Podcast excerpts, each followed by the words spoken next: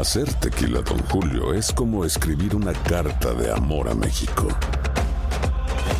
Beber tequila, Don Julio, es como declarar ese amor al mundo entero. Don Julio es el tequila de lujo original, hecho con la misma pasión que recorre las raíces de nuestro país. Porque si no es por amor, ¿para qué? Consume responsablemente. Don Julio Tequila, 40% alcohol por volumen, 2020. Importado por Diageo Americas, New York, New York. Bienvenidos al podcast de Buenos Días América, la revista radial más completa para los hispanos. Política, salud, economía, tendencia y deporte son algunos de nuestros temas. Bienvenidos.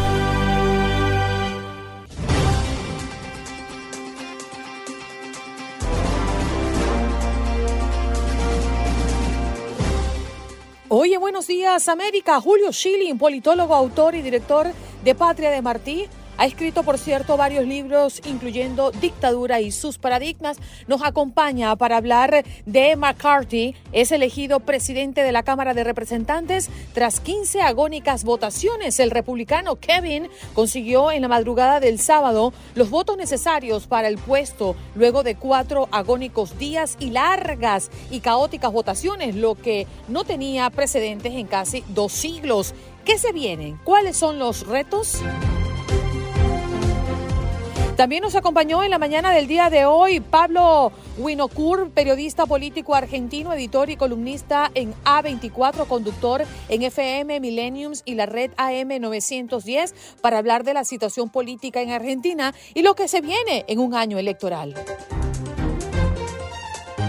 Claudia Sánchez, creadora del modelo Numerología Conductual Introspectiva y con más de 20 años de experiencia ayudando a las personas a conocerse más y asimismo a través de la numerología nos habla de qué nos depara el 2023 para Estados Unidos y el mundo y también se acercó a la audiencia para tomar sus números y fechas de nacimiento y así resumir qué esperan para el 2023.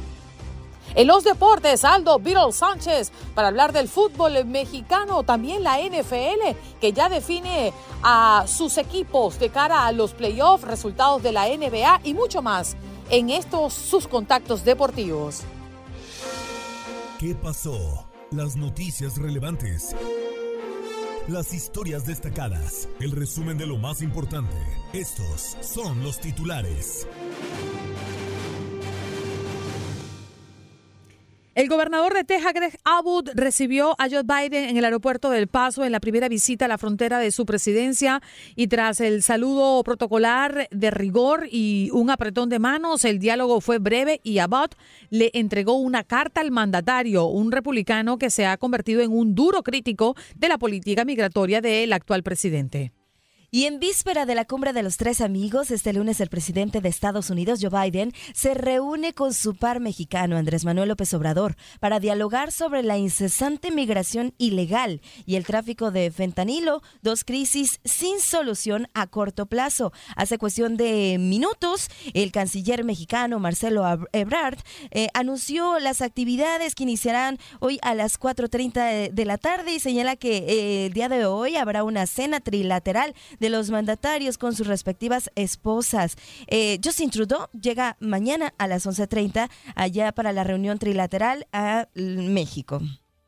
California, el estado más poblado del país, con 39.5 millones de habitantes, de los cuales casi un 40% son latinos, ha enfrentado este domingo nuevas tormentas eléctricas, nevadas y fuertes vientos, así como se preparan para posibles inundaciones de carreteras, ríos crecientes y deslizamientos de tierra enfermeras de Nueva York amenazan con huelgas si no les cumplen las exigencias laborales y de trabajo. Además de las peticiones de mejoras, eh, mejores condiciones de trabajo, las enfermeras exigen la contratación de más personal para dividirse las labores. Señalan que actualmente una enfermera puede tener entre 10 y 20 pacientes a su cargo al mismo tiempo en una sala de emergencias, aumentando también el riesgo para los enfermos. Amenazan con una huelga indefinida.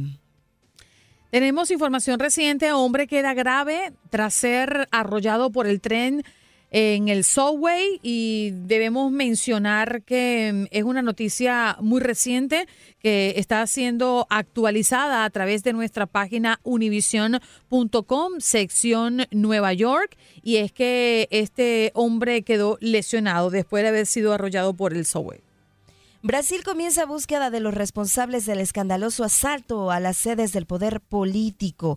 Las autoridades brasileñas dieron inicio a la búsqueda de responsables de la ola de disturbios que en Brasilia desembocó en la toma violenta de las sedes del Congreso, el Palacio Presidencial y la sede de la Corte Suprema. Investigan tiroteo que deja a dos personas heridas fuera de un centro nocturno en Houston. Una discusión terminó con dos personas heridas de bala al llegar las autoridades al establecimiento ubicado al noreste de Houston. Las dos víctimas habían sido trasladadas al hospital en automóviles privados. La nueva subvariante de Omicron, la XBB.1.5, se está expandiendo rápidamente en Estados Unidos, aunque a pesar de las preocupaciones de autoridades sanitarias, todavía no es la dominante entre los casos de el COVID-19 en el país, según los Centros para el Control y Prevención de las Enfermedades. Esta subvariante ha ganado terreno, especialmente en el noroeste y en regiones como Nueva York, ya alcanza el 75% de los casos confirmados. Y en información eh, deportiva, hoy finaliza la jornada número uno de la Liga MX con el duelo entre Pachuca y Puebla a las 10 con 10 de la noche, tiempo del este. Este duelo lo vivirás a través de nuestra señal.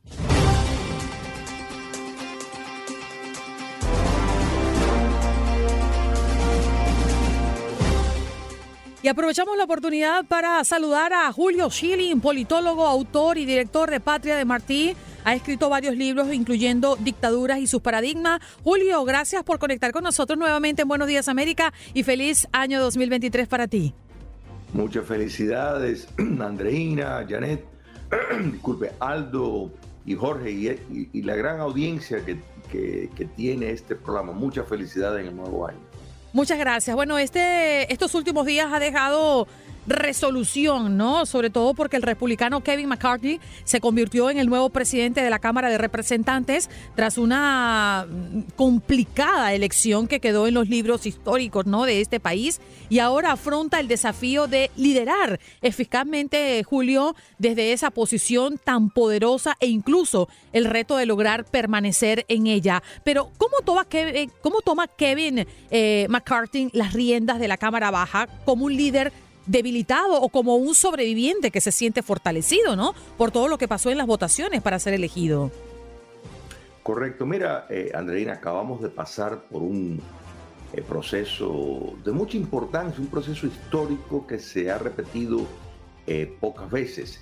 Y en efecto, los 20 o 21 eh, congresistas que resistieron darle el voto inicialmente a Kevin McCarthy, eh, lograron una serie de concesiones que el país estará mejor por, por eso, simplemente porque retorna eh, el modo de cómo la Cámara Baja ha funcionado a sus niveles históricos. Nancy Pelosi, que llevó 20 años eh, en, en, en esa capacitación, cambió y centralizó el poder del presidente de la Cámara de una manera extraordinaria. Y ahora eh, vemos a un diseño eh, mucho más parecido a cómo los eh, forjadores de los Estados Unidos querían ver, un proceso de mucha lucha que obliga negociaciones, que obliga em, concesiones para alcanzar, es como tener un mini sistema parlamentario, la verdad, dentro de, de la Cámara Baja, pero eso fue la intención, de nuevo, de los arquitectos del sistema de los eh, Estados Unidos. Entonces, en ese sentido, me parece que esto queda, ojalá que, quede un buen tiempo. Eh, las reglas que están... Mira, para darte una idea, una regla que parecería de sentido común mm. es que ante de un proyecto de ley, ahora mismo un congresista presenta un proyecto de ley, bueno, tiene que haber 72 horas antes de que se vote para darle tiempo a los miembros leer el proyecto de ley. Eh, eso no se hacía. O sea, se presentaba un proyecto de ley y se podía votar prácticamente en cuestión de horas. Eso eh, es injusto y, realmente poco serio porque Julio, quiere decir que nadie está leyendo el proyecto. Pero ah, creo que en línea general lo que preocupa eh, en el caso de esta elección que por fin se dio, porque sabemos lo que implica tener este proceso de una manera paralizada y esperando por una resolución, es que eh, su propio partido, los republicanos, eh, está fracturado, al menos esa fue la evidencia porque muchos de ellos no lo apoyaron y de hecho McCarthy apostó hace un tiempo a respaldar a Donald Trump y se supone que fue el expresidente quien parece haberle dado un empujón necesario para cuando lo necesitó en este momento. Mira, es, es una señal, algunos miran y ven eso como eh, una, de, una señal de debilidad que el partido está dividido, pero realmente refleja a una sociedad plural eh, mucho más eficaz. Recordemos que las dictaduras más brutales tienen un partido que vota siempre de manera unánime, o sea, que eso es uno de los de los eh, de las eh, evidencias de un despotismo, de un régimen autoritario, cuando hay una unidad absoluta casi en el partido dominante. de modo de que ver esas divisiones que logran obligar, que obligan a un consenso, es algo saludable para el, sistema. Y hay una realidad. Kevin McCarthy, o sea, en las elecciones a mediados de término, los republicanos recuperaron la, Cámara Baja, pero no por el margen que se esperaba. No ganaron la, Cámara Alta, pero bueno, ya eso no le, no le compete a, Kevin McCarthy. Y muchas personas, como si estuviéramos hablando de un, de un negocio, ¿no es verdad? Si la, si la empresa se le ha hecho enormes inversiones y no logra el lucro que se espera, un juego, de, un equipo de deporte que no, que no gana lo que debería de ganar, eh, de acuerdo a la inversión que se hace en los jugadores, pues típicamente se cambia desde arriba. Y en este caso teníamos, o sea, tenemos un presidente con que todas las encuestas revelan que no es muy popular, inflación elevadísima, una crisis en la frontera sur, como ustedes bien han eh, eh, reportado, el crimen altísimo, en las ciudades más importantes de los Estados Unidos, eh, una crisis de fentanilo en los Estados Unidos, eh, de modo de que eh, todas las razones están dadas para que la derrota hubiera sido peor y sin embargo no lo fue. O sea, sí, lograron los republicanos la mayoría, quiere decir que ellos controlan la agenda legislativa en la Cámara Baja, pero no por el margen que se esperaba. Entonces, el responsable que estaba ahí en ese momento era Kevin McCarthy. Y yo creo que eso en, parte lo explica, pero me parece que de nuevo lo llevó a tener que eh, formular las reglas de cómo se, lleva a cabo el negocio de la política en la Cámara Baja a los niveles previo a Nancy Pelosi, incluso en otras épocas que era mucho más saludable, que había más debate y que los políticos tenían que negociar entre ellos, incluso entre partidos. Eh, lo que estamos viendo en el Partido Demócrata ahora, eh, Andreina, de una línea de todos votar igual, eso no es saludable. E históricamente no ha sido el, caso. Eso es una de las cosas buenas del sistema de los Estados Unidos, que eh, los, em, políticos pueden reflejar la voluntad de sus votantes y romper con su partido cuando lo tienen que hacer. Entonces, yo la, interpretación, la lectura que le doy es que es saludable al sistema, a la democracia estadounidense. Adelante, Janet. Sí, Julio, muy buenos días. Un gusto saludarte. Justamente eh, eso eh, iba a comentar sobre el tema de, por un lado vemos la división del Partido Republicano, por otro lado vemos que, que el Partido Demócrata está eh, pues más unido, pero ya comentas esta situación. ¿Qué podemos esperar en los, en los siguientes meses de, de un Congreso que pues inició ahora sí que con, todo, con toda esta situación de que no se podían poner de acuerdo. ¿Cuáles serán los temas que deberán abordar y qué podemos esperar en los siguientes meses? Mira, eh, traes un punto, Jared, muy importante y eso es eh, eh, el Partido Demócrata, ¿no es verdad? Si logrará, porque Nancy Pelosi, sin lugar a duda, lograba preservar, ella sabía cuáles eran los votos antes de incluso presentar un proyecto de ley. O sea, era una política muy astuta, pero eso eh, eh, requería tener un, control absoluto de los miembros de, su partido, de casi todos ellos. Eh, ¿Logrará transmitir eso y preservar eso el Partido Demócrata a través de ahora? Ojalá que no, ojalá que no para el bien del país, porque la mayoría de los estadounidenses son moderados eh, en todo caso de centro derecha, o sea, no es un país extremista. Entonces, eh, no es saludable un partido, como el caso del Partido Demócrata en este momento, que refleja, que refleja eso. Y, estamos viendo y se espera que se va a hacer determinadas correcciones de cómo, por ejemplo, el FBI, y, esto tenemos la evidencia con los, los expedientes de Twitter, como se han llamado, que Elon Musk pues, ha soltado acerca de el papel que el FBI eh, y el Departamento de Justicia de modo indirecto ha jugado para presionarlos a ellos, a ocultar información y qué publicar y qué no, qué tolerar y qué no. Eso no es correcto. O sea, eso mm. lo sabemos por el anuncio que ha hecho, que se ha hecho público, pero este es el caso con otros medios también. Y, el, poder político no se debe de involucrar con eh, los medios eh, de comunicación sociales, escritos, etcétera, porque no es, conspira contra eh, una, una, democracia eh, eh, funcional. Yo creo que eso, eso se va a, corregir. Así que yo creo que este proceso, independiente del factor de, partido, es algo muy saludable y que se le debe dar bienvenido al proceso americano.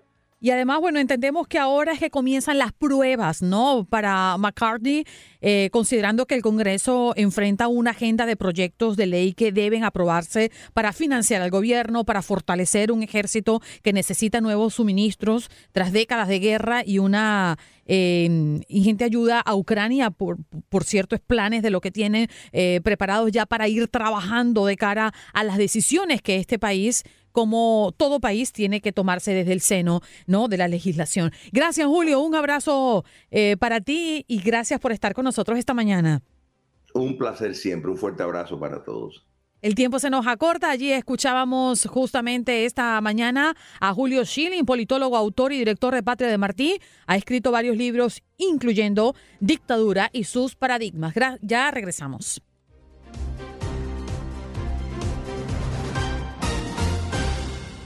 Vamos a hacer un recorrido y a partir de hoy vamos a estar eh, haciéndolo mm, por los países que ocupan especial atención. Comenzaremos con Argentina y para ello invitamos a, Pablo eh, periodista político argentino, editor y columnista en A24, conductor en FM Millennium y la red AM 910. ¿Cómo estás, Pablo? Muy buenos días, gracias por estar con nosotros esta mañana. ¿Cómo estás, Andreina? ¿Cómo, ¿Cómo va todo? Muy bien. Bueno, el festejo del fútbol se acabó. El fútbol y sabemos que un título mundial no resuelve los problemas de un país. Y ya vimos cómo cerró el 2022 Argentina. ¿Qué se espera para el ámbito, sobre todo político, em, económico y social, para una Argentina que arranca el 2023 con la promesa de unas elecciones, ¿no? Sí, va a ser un año muy complicado en la Argentina, básicamente. Por un lado, vamos a dejarlo del Mundial. La verdad que ayudó mucho lo del Mundial. No, mm. no es que pasó y nada más. Porque vos sabés que las expectativas de la economía y la política, todo lo que tiene que ver con la expectativa es muy importante. Entonces, tuvimos la posibilidad de tener un mes, un mes y medio entre las fiestas y, y el Mundial, donde no se habló tanto de política y no se habló tanto de los problemas económicos. Y eso a veces ayuda y les permite a los gobiernos poder tener un poco de margen para tomar decisiones. ¿Qué se espera para este año? Que es lo que vos me preguntabas. Eh, es un año muy complicado porque la Argentina está con un 100% de inflación, básicamente. Eh, está con una, una recesión en la que estamos entrando, si bien 2022 fue un año de crecimiento económico moderado, en realidad un, crecimiento mentiroso porque veníamos de años de mucha caída producto de la pandemia y las propias crisis de la Argentina. Eh, tenemos entonces, te decía, inflación, eh, recesión, problemas con la pobreza, la pobreza en la Argentina está en un 35, 40%, desocupación que se va a acelerar, producto también de la recesión y de la inflación, y de que además los salarios, la gente que tiene trabajo, no está llegando a fin de mes. Te diría que ese es el gran problema que tiene hoy la Argentina. En ese contexto, en ese contexto de gravedad económica, hay que encarar un proceso electoral. Y vos sabés que en los procesos electorales, los gobiernos lo que van a tratar de hacer es gastar más para poder llegar con más plata al bolsillo, al bolsillo de la gente. Ahora, si gastan más, ¿cómo lo van a financiar? La Argentina hace años que no tiene acceso al crédito. Para poder financiar eso necesitas emitir. La emisión monetaria en el largo plazo produce más inflación.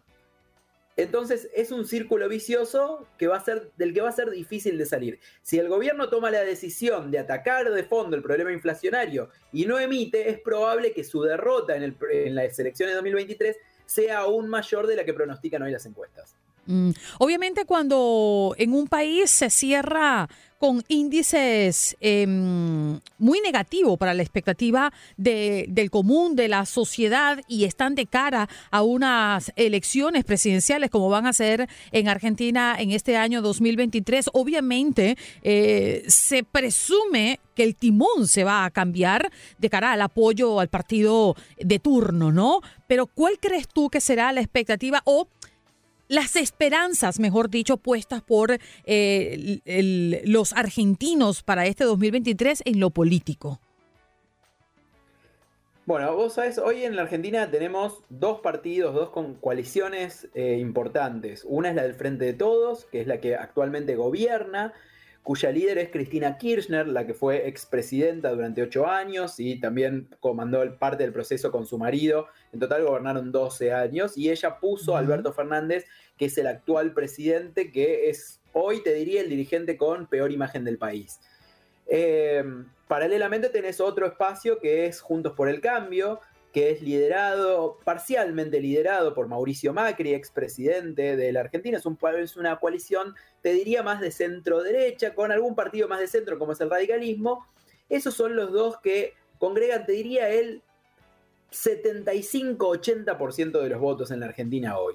Y está surgiendo una tercera fuerza, que es la de Javier Milei, que es el partido que se llama Libertad, Libertad Avanza, que es una fuerza liberal libertaria. Te diría de extrema derecha en lo económico y también en lo social, en contra del aborto. Una opción muy antisistema que viene creciendo. En las últimas elecciones tuvo un 17% de los votos en su distrito. Hoy las encuestas le dan entre un 17 y un 22% de los votos, que no le permitiría llegar a un balotaje, a una segunda vuelta electoral, pero sí le permitiría meterse en la discusión, por lo menos que su apoyo pueda ser importante para la segunda vuelta. Hoy mm. la mayor parte de las encuestas lo dan como ganadora Juntos por el Cambio, que a su vez no sabe quién va a ser su candidato presidencial.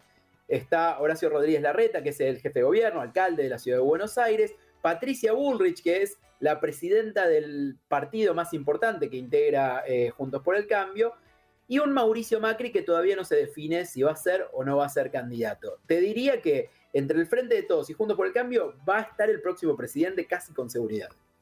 Pablo, y una fecha esperadas por mucho, importantes para otros y otros pues creyendo que son procesos que siguen cumpliéndose pero sin tener un efecto que impacte verdaderamente con la justicia que quiere lograr eh, un sector de Argentina. Y es que el Tribunal Oral Federal dará a conocer los fundamentos del fallo del 9 de marzo, el, 9 de marzo próximo, quise decir, momento en que la vicepresidenta podrá saber en detalles los, las consideraciones del veredicto, ¿no? Es una fecha importante, una fecha esperada.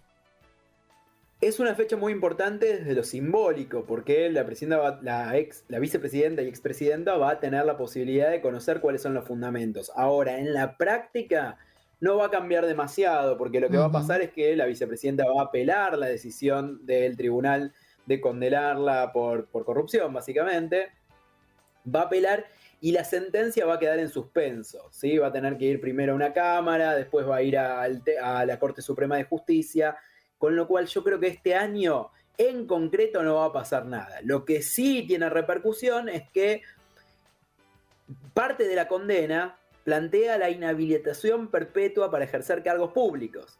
Entonces, aún no estando condenada con sentencia eh, firme y efectiva, la vicepresidenta alega que la justicia la proscribió y que por lo tanto ella no va a ser candidata a presidente el año que viene.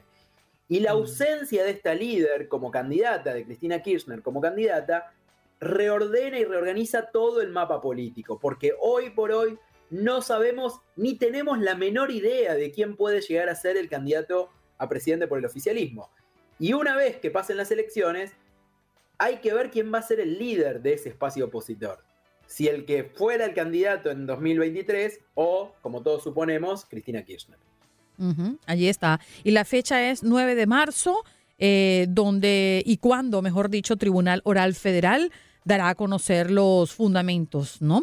Bueno, nos vamos, Pablo. Muchísimas gracias por conectar con toda nuestra audiencia de Buenos Días América. Si quieres dejarnos algunas redes sociales o dónde encontrarte. Sí, arroba Pablo Wino con W. Pablo Winocur, se escribe con W, Pablo Wino, me pueden ver en mis redes sociales, Twitter, Instagram, y ahí pueden recibir toda la información a los que les interese la información política de la Argentina. Extraordinario. Pablo Winacur, periodista político argentino, editor y columnista de A24, conductor en FM Millennium y la red AM910.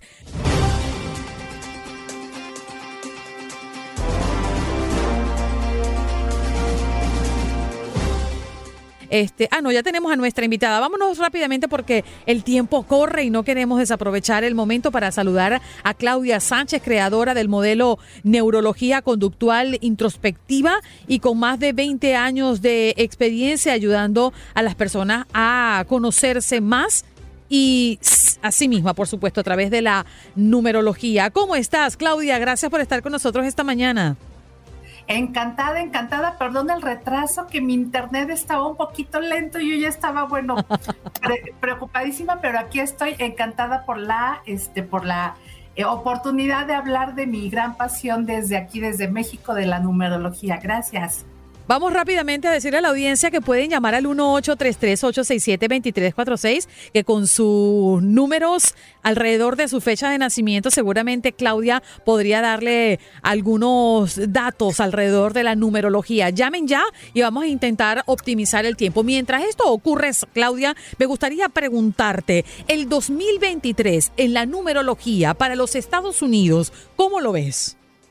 Mira, el 2023 de manera general, tanto para Estados Unidos como para todo el planeta, es un año que suma 7. El 2023 lo sumamos, lo reducimos a un dígito y nos da un 7.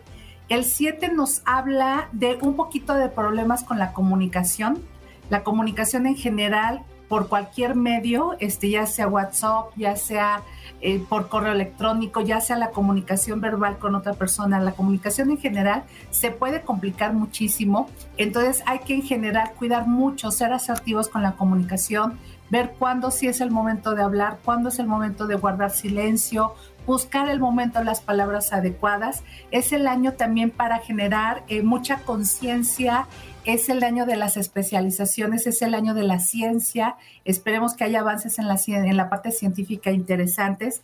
Y de manera personal, este, también hay una forma de saber cómo nos puede ir personalmente. Y es en base a una fórmula muy sencilla que es, sumar nuestro día de nacimiento, nuestro mes de nacimiento, más el 2023, que la numerología no es un sistema de adivinación, de intuición, sino simplemente a través de números y sumas podemos sacar la tendencia y estos, estos son ciclos eh, de, nueve, eh, de nueve años.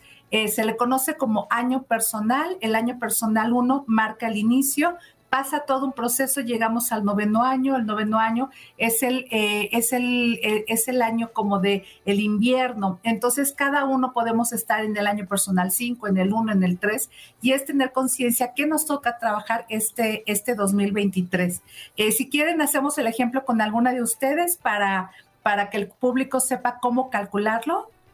Yane, adelante, que creo que ya hay personas que se están manifestando. Ya tenemos comentarios aquí de la gente, igual y nos mejor nos vamos con, con las personas. Cosme García, ahí está, su fecha de nacimiento, 25 de julio, que es el mes número 7 y es 1966, su año de nacimiento.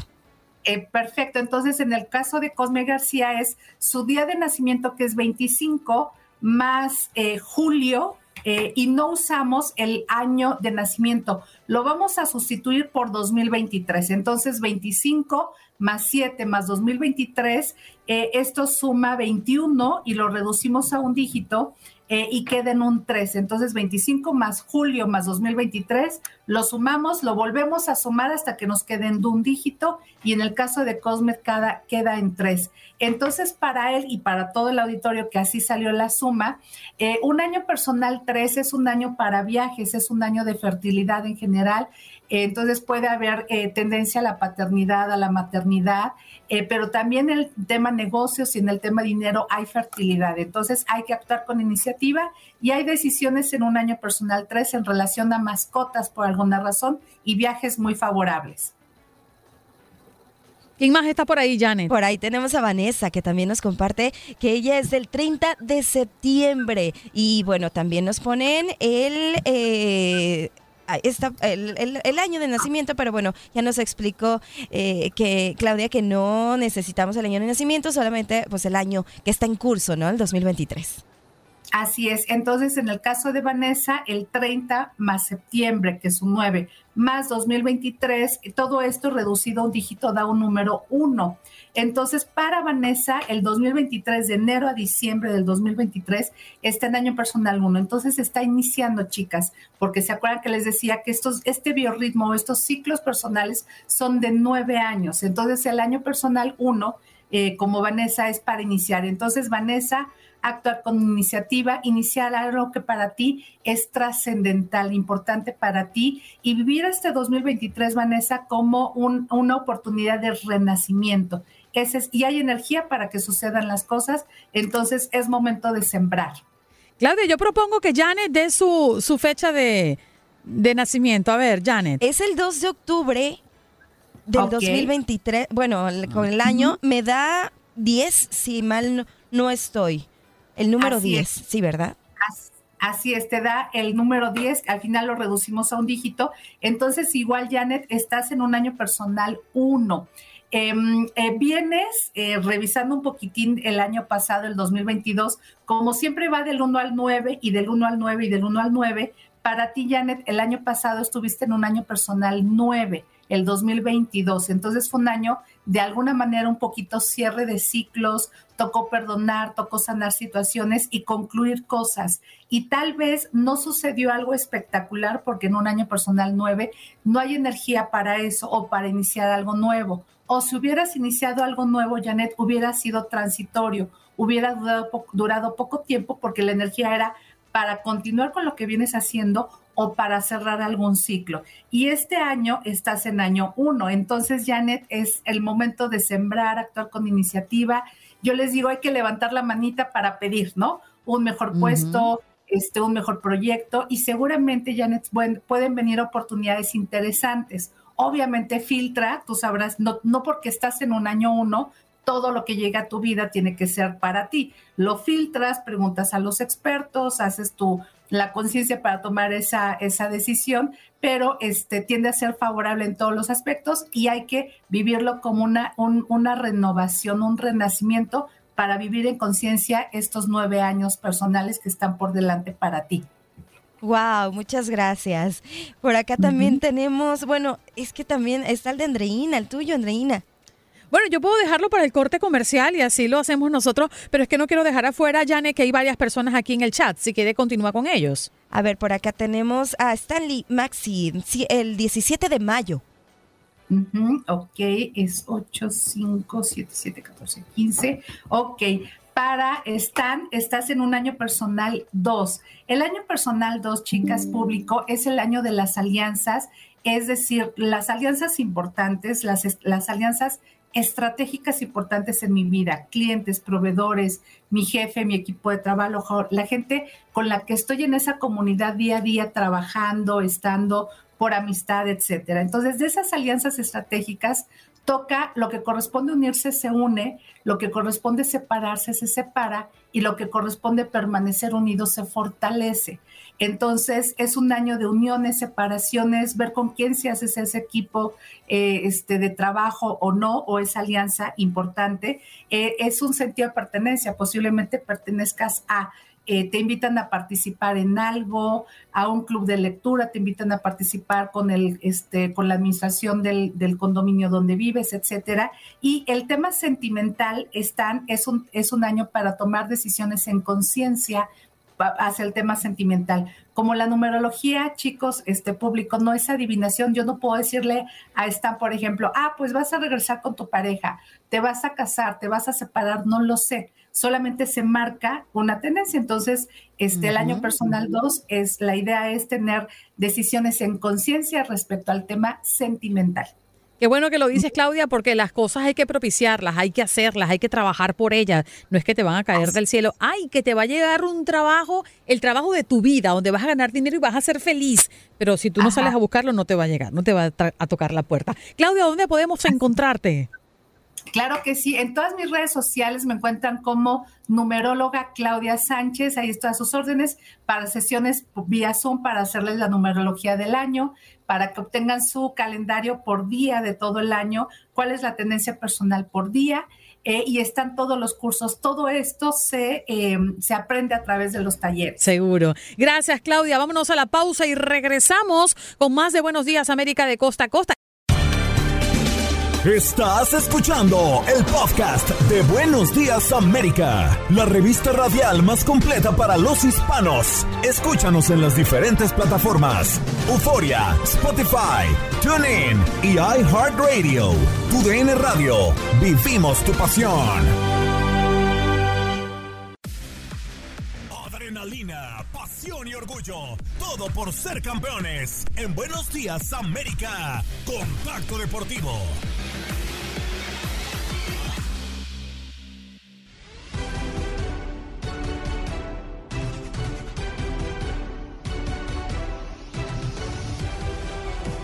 Bienvenidos, bienvenidos al octavo arte. Los saludo con muchísimo gusto en este primer contacto deportivo, su servidor Aldo El Beatle Sánchez, para llevarles toda la actualidad de lo que pasó este fin de semana, porque estuvo movidito, ¿eh? movidito con lo que estuvo este fin de semana en materia deportiva.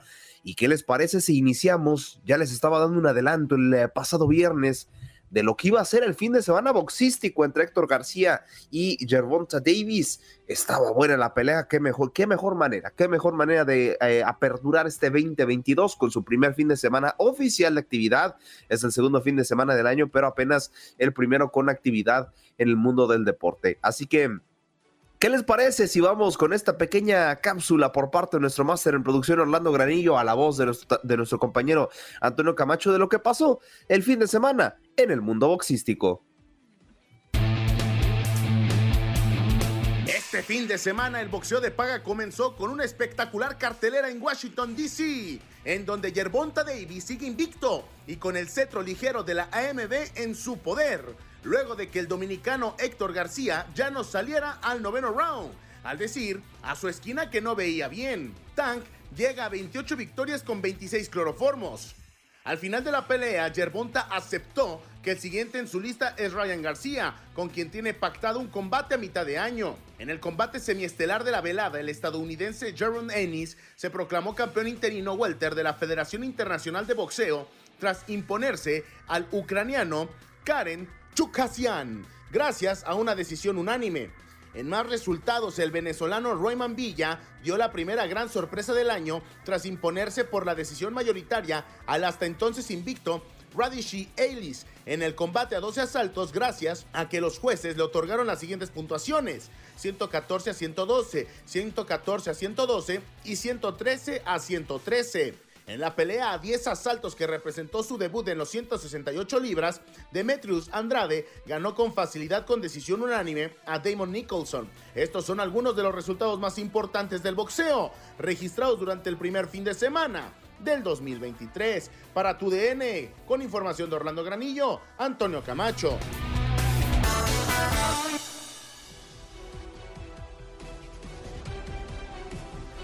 Ahí está la información por parte de nuestro compañero Orlando Granillo y la voz de nuestro compañero también Toño Camacho referente al mundo boxístico. Pero ahora dejamos los guantes, nos ponemos eh, la camisa de resaque porque vamos a anotar de tres. Se jugó una jornada más de la NBA, ya comentaba algunos de los resultados que se dieron eh, el día de ayer eh, en los titulares, pero hoy vamos a desglosarlos un poquito, ¿no? Y es que Kevin Durant tuvo un grandísimo duelo también frente a Jimmy Butler. Ahora sí que eran los dos juegos, los dos jugadores más estenales, pero bueno, tremendo tapón que le dio Durant al buen eh, Jimmy Butler, ¿eh? como que en esa, ellos dos saben que son las figuras de sus equipos y bueno, como que se traían por ahí un pequeño, pues ya saben, una pequeña rivalidad deportiva y fue un tremendo duelo que se dio entre los dos, a pesar de que los dos son jugadores ofensivos, ¿eh? ojo con el dato. Y otra de las cosas que pues a ver, de noticia no tiene nada porque ya es muy común verlo, pero eh, vale la pena recargarlo, que Luka Doncic sigue brillando, no se cansa y la verdad es que ya está a punto de romper récords que solamente los grandes, Kobe Bryant, Michael Jordan, han hecho en su carrera y apenas tiene 23 años. Estamos hablando que pues anotó su triple número 55 de su carrera, ¿eh? Este Luka Doncic aportó 34 puntos, 10 rebotes y 10 asistencias. Eh, por, por bajito en cada partido se lleva por lo menos 30 puntos eh, el buen Luka Doncic, ¿eh? solamente porque en este torneo se rompió el récord, por lo menos en una sola temporada de puntos anotados, pero sigue marcando historia este jugador, ¿no? Grandísima actuación que tiene frente a los Pelicans y sigue ayudando para que su equipo pues se siga colocando eh, en mejores eh, posiciones la efectividad de Luka Doncic a lo largo de esta temporada. Boost Mobile tiene una gran oferta para que aproveches tu reembolso de impuestos al máximo y te mantengas conectado. Al cambiarte a Boost, recibe un 50% de descuento en tu primer mes de datos ilimitados. O, con un plan ilimitado de 40 dólares, llévate un Samsung Galaxy A15 5G por $39.99. Obtén los mejores teléfonos en las redes 5G más grandes del país. Con Boost Mobile, cambiarse es fácil. Solo visita boostmobile.com. Boost Mobile, sin miedo al éxito. Para clientes nuevos y solamente en línea, requiere AroPay. 50% de descuento en el primer mes requiere un plan de 25 dólares al mes. Aplican otras restricciones. Visita boostmobile.com para detalles. Por ha sido el 54% en ofensiva. Tremendo lo de este jugador, ¿no? Y cabe recalcar una pequeña, eh, pues, nota, ¿no? Donde nos eh, recuerda las siete figuras eh, que han arruinado su carrera prácticamente debido a, a, adicciones como las drogas y el alcohol en la NBA. Pues quisieron así recordarlo. El caso de William Bedford eh, un, eh, de hecho, incluso también un draft maldito, porque recordemos que en 2006 se le identifica con un dopaje y se le veta, ¿no? Marvin Barnes también, eh, John Lucas, Roy Trapley, son otros jugadores como Chris Washburn, Michael Ray Richardson y finalmente Len Vallas, ¿no? Grande, grandísimas figuras que si no hubiera sido por algún tipo de esta adicción, estaríamos hablando de que serían leyendas en sus respectivos clubes, ¿no? Eh, me, parece interesante la nota para comentárselo con ustedes. Pero bueno, así las cosas por el momento la NBA y no se despeguen, ¿eh? Porque ya saben que yo les dije que eh, en como tal en el programa tenemos una pregunta y en mi contacto deportivo también tendremos otra pregunta. Yo les quiero preguntar para ustedes. ¿Quién es el favorito para llevarse el Super Bowl? Ayer se definieron todas las posiciones referentes a la NFL, lo repasaremos en el siguiente contacto deportivo, pero de una vez se los pregunto. Para ustedes, ¿quiénes pintan para ser eh, el mejor equipo en esta temporada de la NFL? Así que no se despeguen, vamos a repasar lo que pasó en la NFL, lo que pasó en todo el fútbol mexicano, expansión femenil y Liga MX y por supuesto fútbol europeo. Así que con esto estamos cerrando nuestro primer contacto deportivo. Aldo, ¿se vale que yo participe en tu pregunta? Por supuesto, por supuesto, adelante. Voy por los Dolphins, que ayer en la rayita, en la rayita logramos hacer presencia en los playoffs, así que voy por mi equipo de Miami. Ahí está, ahí está. Y pues ya de una vez me voy con George y con, Janet, para, para que nos mojemos un poquito todos. A ver, a ver, ¿qué dicen ellos? Quien guste, Janet o, mi buen George. Aunque no les guste, nada más digan uno que se haya clasificado. Vas a tener que repasar la lista de nuevo. No, no, no, no, se quieren, no se quieren comprometer, pero miren, yo A ver, yo voy con los Bills. ahí está, ahí está Janet, por los Bills. Yo, yo te había comentado desde eh, el inicio de la temporada, creo, Aldo, bueno, como desde octubre que, que, entré, eh, que entré, que yo estaba con los Bills y con todo lo que pasó, ay, yo creo que, o sea, aún más con todo lo que le pasó al jugador, aún más estaré con los Bills porque además creo que han tenido una temporada extraordinaria y me parece que ya, ya se lo merecen, ya tiene mucho tiempo que no han podido eh, ahora sí que estar en un Super Bowl y creo que tienen esta temporada han hecho un papel extraordinario, extraordinario así que voy con los Bills de Buffalo. Ahí, está, los Bills de Buffalo en honor a Tamar Hamlin, que sigue afortunadamente estable y ojalá siga mejorando. Mi buen George, ya nos faltas tú para que nos digas quién, quién se lleva el Super Bowl. Híjole, está difícil. Eh, Eh, yo que apoyaría. Te la pongo por- fácil, los Dolphins. Tranquilo. No, vaya. no, no, no, no, no. ¿Que no. cómo que no? No, ah, no, no, pues. claro que ¿Y qué tienen los no. Dolphins? No, nada, no tienen los Dolphins, pero yo soy anti-Andreina, entonces. O sea, a ti te encanta llevarme la contraria, Jorgito. claro, desde que me- te declaraste Messi Lover, dije no, no, no, vamos, Ah. no vamos a cuadrar. Hombre vengativo. No debería haber odio en tu corazón en este No, no, 2023. no, yo no tengo odio para nada, Ah, tengo ok, mucho mucho corazón, cuidado. mucho, mucho cariño, pero yo creo que eh, yo me iría por los 49. Ah, mira. ¿Qué te parece, A- Aldo? Po- Por, eh, los 49ers, sí, sí, sí, son, eh, de hecho, aseguraron lugar en la división. Pues bueno, yo, yo tengo dos opiniones. Si nos vamos por corazón, pues evidentemente voy por mis Chargers, que clasificaron como comodín, pero si nos vamos por nivel de juego, pues yo lo veo entre los Vikings de Minnesota y las Águilas de Filadelfia. Uno de ellos dos me parece que se puede llevar el Super Bowl. Para hablar de lo que pasó en la NFL este fin de semana, ya tenemos equipos clasificados, todos jugaron de sábado a domingo. Eh, en realidad nada más dos jugaron el, el sábado y el domingo pues se dieron los demás resultados. Tenemos ya los enfrentamientos de comodines, quienes ya aseguraron posición en la división. Y bueno, mucho, pero mucho más eh, para actualizarles los resultados. Bueno, los partidos destacados, ¿eh? ya para la última jornada, para esta última fecha, esta última semana, válgame la redundancia, pues ya estaban prácticamente todos los equipos de la conferencia americana clasificados a excepción del este. Se jugaban el último boleto de comodín entre los Dolphins y los Patriots. Necesitaban una que los Patriots gan eh, perdón, perdieran. Se dio el resultado, terminaron por eh, ser aplastados 35 a 23 frente a los Bills. Y bueno, los Dolphins lograron imponerse 11 a 6 frente a los New York Jets y con eso se clasifican a la postemporada, o por lo menos aseguran un partido más en eh, este en este juego. Y luego del otro lado, la conferencia nacional, el mejor equipo de toda la NFL fue nada más y nada menos que las Águilas de Filadelfia por más touchdowns conseguidos, ¿eh? Porque los por ahí el otro equipo que pintaba para ser el mejor de la NFL, pues eran los Kansas City Chiefs, pero por la mejor ofensiva del conjunto de Filadelfia se clasifican a la siguiente ronda y pues ojito también con la conferencia nacional, ¿eh? Tres de sus equipos se clasificaron a postemporada, las Águilas aseguran puesto en división, cada líder San Francisco, Vikings y Buccaneers aseguraron posición en la división, mientras que los Seattle Seahawks, los Giants, los New York Giants y los Dallas Cowboys aseguraron puestos de comodín. Eh, los resultados, ¿cómo se dieron estos? Pues bueno, también eh, por ahí los Buccaneers terminan por perder, los Texans en un partidazo frente a los Colts terminan por ganar, ellos ya pues no se terminan por clasificar, los Cowboys perdieron en su última fecha, los, eh, las Águilas de Filadelfia le ganaron a los eh, Gigantes de Nueva York, los LA Rams se despidieron de su título, se despidieron de la corona eh, 19-16 frente a los Seahawks, los 49ers aplastaron 38-3 a los Cardenales y los eh, Broncos en un partido cerrado se impusieron 31 a 28 a los eh, Cargadores de Los Ángeles y finalmente los Lions 20 a 16 frente a los Green Bay Packers. Pues eh, los Green Bay Packers se despiden, no tendremos al buen eh, Aaron Rodgers en la postemporada, pero bueno, hay cosas peores, dirán por ahí. Pero vamos a repasar ahora sí cómo se quedaron los enfrentamientos de esta NFL. Para este sabadito 14 de enero se jugará los primeros partidos. A las 4 con 30 tiempo del este, los 49ers se estarán enfrentando a los Seattle Seahawks. Del otro lado, los Jaguares se estarán enfrentando a los cargadores a las 8 con 15 tiempo del este.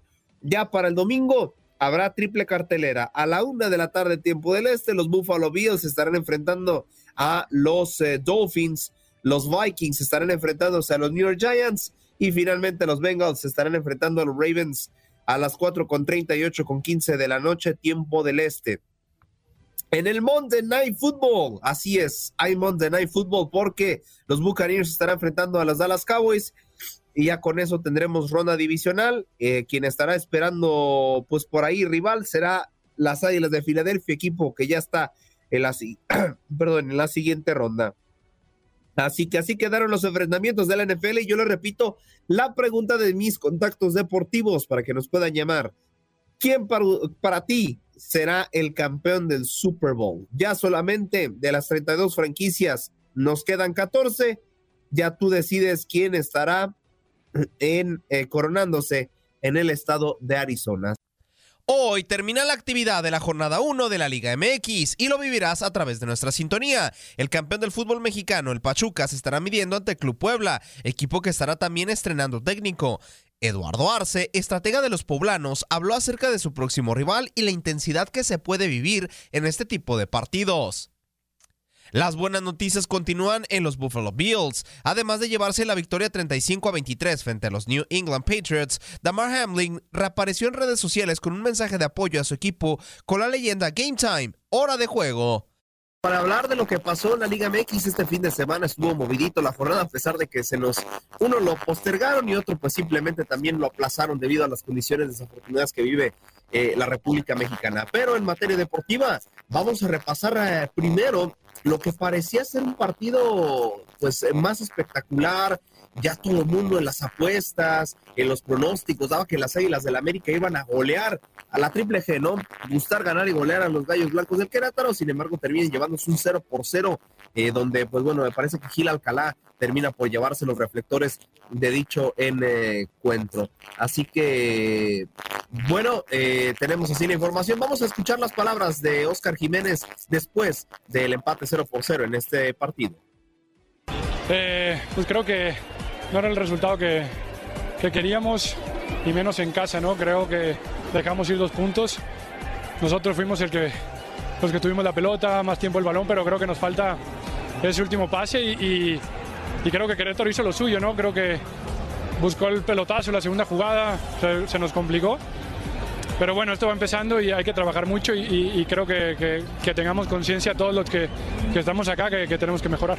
Sí, eh, yo creo que el cero atrás siempre, siempre es bueno, siempre es importante y creo que esa solidez tenemos que buscar en la defensa, ¿no? Entonces, eh, estoy tranquilo, eh, quería esta oportunidad, estoy muy contento y, y a, seguir trabajando, no hay más. Yo creo que vamos por buen camino, pero, pero hay, que, hay que mejorar. No, mucho, y más en mi posición ¿no? de arquero creo que tenemos que ser líderes. Vemos, vemos muchas cosas y sobre todo el tiempo que llevo en la institución, eh, inculcarles eso, ¿no? que, que cada vez que, que, nos toque portar esta camiseta, hacerlo a muerte, defender el grupo y, y no hay más oportunidades, que, que entendamos eso, que, es hoy y, Ahí están las palabras del ex arquero, eh, del ex arquero de los Jaguares de Chiapas, Oscar Jiménez, hablando referente a lo que fue el partido y pues bueno, que se siente muy bendecido por haber eh, sido titular en este encuentro. Eh, bueno, eso fue mm, lo que pasó primero y más tardecito. Las Chivas Rayadas del Guadalajara se medirían ante los Rayados del Monterrey en el Gigante de Cero. Ya son cinco años cinco años que los Rayados no le pueden ganar a las Chivas. El George, pues bueno, feliz feliz por este mm, dato, es cierto, ¿eh? Cuando, cuando lo vi dije, ah, caray. Y, pero sí, las Chivas se les da jugar contra Rayados y se les da jugar contra Pumas. Creo que son sus dos clientes favoritos de, de las Chivas, estos dos equipos pero mm, eh, Alexis Vega termina por marcar la, diferencia. Se salvaron también con un eh, penal que Berterame lo manda totalmente a la tribuna. Ahora sí lo, lo, mandaron hasta otro estado con el cual colinda Nuevo León. Y bueno, también creo que un partido mm, destacado. No, no, pues bueno, ha fallado en algunas ocasiones, pero hoy hay que reconocérselo. El Guacho Jiménez tuvo una actuación destacada, salvando a las Chivas en varias ocasiones y sumamente discreto la participación de los delanteros de Rayados del Monterrey. Entre Rogelio Funes Mori y Germán Berterame no se han encontrado ninguno de los dos. O juega uno o juega el otro, pero cuando juega las dos, los dos, perdón, no se pueden hallar. Eso fue lo que pasó ese sabadito y el domingo. El domingo los Pumas también se estrenaron con nuevo técnico Rafa Puente Jr. en la victoria 2 por 1 frente a Juárez. Recordemos que iban perdiendo el partido y terminan por darle la vuelta con una asistencia tremenda eh, de Dani Alves, su gran pase que termina por meterle al Toto Salvio y con eso se dan la, la remontada 2 por 1. Hoy finaliza la jornada de la Liga MX con el partido entre Pachuca y Puebla desde la Bella Irosa. Eh, vivirán este partido a través de nuestra señal. Y uno, Puebla también estrenará técnico. Eduardo Arce es el técnico más joven de la Liga MX y dio eh, declaraciones en eh, conferencia de prensa que sabe lo que son los equipos de Almada y sabe que estos, que este tipo de partidos, perdón, se viven con intensidad. Hmm. Sabemos lo que es Pachuca, sabemos que son los equipos de Almada, sabemos de la intensidad que, se maneja en este tipo de encuentros y que normalmente, eh, pues si no similares, es una idea muy, muy, muy apegada a lo que nosotros buscamos también como institución y que va a ser un encuentro muy intenso, va a ser un encuentro donde sabemos la calidad de los jugadores y de la jerarquía que, tiene el equipo, pero yo volteo a ver a mi plantel y, y estoy muy confiado en que tengo mucha capacidad, tengo mucha capacidad para, para enfrentar este juego. Eh, Puebla tiene muy buenos jugadores y entonces el grupo está bien. Palabras de Eduardo Arce eh, referente a esta conferencia de prensa. Y simplemente les repaso los resultados de la jornada número uno de la Liga MX. San Luis le gana 3 por 2 al Necaxa. Eh, en otros resultados también Cholos termina por empatar 1 por 1 frente a Cruz Azul. Y los Tigres se ponen 3 por 0 a Santos Laguna. Las posiciones, Tigres, San Luis, Pumas y Chivas. Sí, así es. Pumas y Chivas en el top 4, aunque sea, la jornada 1. Así es. Marchan como primeros. Últimos generales, Necaxa, Juárez, Rayados y Santos Laguna. Así que con esto estamos cerrando prácticamente nuestro cuarto y último contacto deportivo. Gracias por acompañarnos en nuestro podcast. Buenos días América. Y recuerda que también puedes seguirnos en nuestras redes sociales. Buenos días AM en Facebook y en Instagram. Arroba Buenos días América. AM. Nos escuchamos en la próxima. Boost Mobile tiene una gran oferta para que aproveches tu reembolso de impuestos al máximo y te mantengas conectado. Al cambiarte a Boost, recibe un 50% de descuento en tu primer mes de datos ilimitados. O, con un plan ilimitado de 40 dólares, llévate un Samsung Galaxy A15 5G por $39.99. Obtén los mejores teléfonos en las redes 5G más grandes del país. Con Boost Mobile, cambiarse es fácil. Solo visita boostmobile.com. Boost Mobile, sin miedo al éxito. Para clientes nuevos y solamente en línea, requiere AroPay. 50% de descuento en el primer mes requiere un plan de 25 dólares al mes. Aplican otras restricciones. Visita boostmobile.com para detalles.